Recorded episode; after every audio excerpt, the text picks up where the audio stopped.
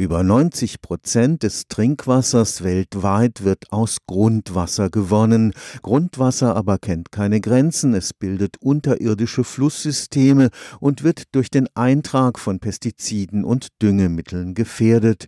Die größte Gefahr droht dem Grundwasser aber gegenwärtig durch Übernutzung. An vielen Stellen der Erde sinkt der Grundwasserspiegel so stark, dass sogar die Stabilität von Gebäuden beeinträchtigt wird. Am Karlsruher Karlsruher Institut für Technologie wurde jetzt in Zusammenarbeit mit einer australischen Universität eine neue Methode zur Grundwassermessung entwickelt. Mit ihr können sich Wissenschaftler künftig ein sehr viel genaueres Bild über diese lebenswichtigen Wasservorkommen im Untergrund machen. Tatsächlich lässt bei sinkendem Grundwasserspiegel auch der Druck im umgebenden Gestein nach, was zum Absinken von Gebäuden führen kann und nicht selten auch zur Versalzung des Grundwassers. Es gibt da mehrere Beispiele. Mexico City, Teheran, Jakarta, Bangkok, Beijing, also Peking. Viele Städte, die in Küstennähe liegen, haben auch das Problem, dass durch die Absinkung sozusagen der Meeresspiegel schneller reinkommt und das Grundwasser versalzt. Dr. Gabriel Rau arbeitet am Institut Institut für angewandte Geowissenschaften des KIT. Bisher musste man zur Erforschung des Grundwassers spezielle Brunnen bohren.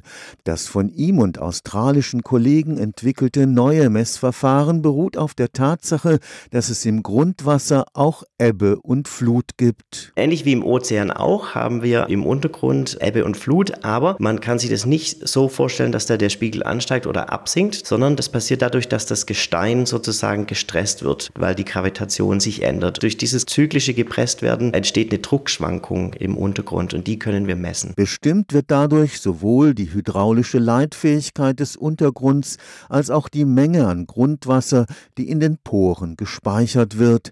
Mit diesem indirekten Messverfahren lassen sich viele bereits seit langem bestehende Messstellen nutzen. Wir haben weltweit das Problem, dass wir die Untergrundeigenschaften nur an sehr wenigen Stellen kennen oder dadurch sind wir sehr eingeschränkt, wenn wenn wir eine Aussage machen wollen über den Grundwasserfluss oder über den Zustand unserer Grundwasserressource weltweit. Wenn wir jetzt allerdings alle Messstellen verwenden können weltweit mit unserer neuen Methode, können wir dieses Wissen groß ausbauen und haben natürlich viel bessere Chancen vorherzusagen, was mit unserem Grundwasser passiert, vor allem wenn der Klimawandel richtig anfängt zu beißen. Für Dr. Rau sollte die Grundwasserentnahme strengen gesetzlichen Regelungen unterliegen. Die Entnahme ist bereits gesetzlich geregelt, aber sie muss auch gesetzlich geregelt bleiben bleiben. Und wir müssen aber das System verstehen. Und das ist für uns Wissenschaftler eigentlich der wichtigste Punkt, dass wir verstehen, wie die Wasserflüsse sind im Untergrund. Und das können wir nur, indem wir die physikalischen Untergrundeigenschaften kennen. Stefan Fuchs, Karlsruher Institut für Technologie.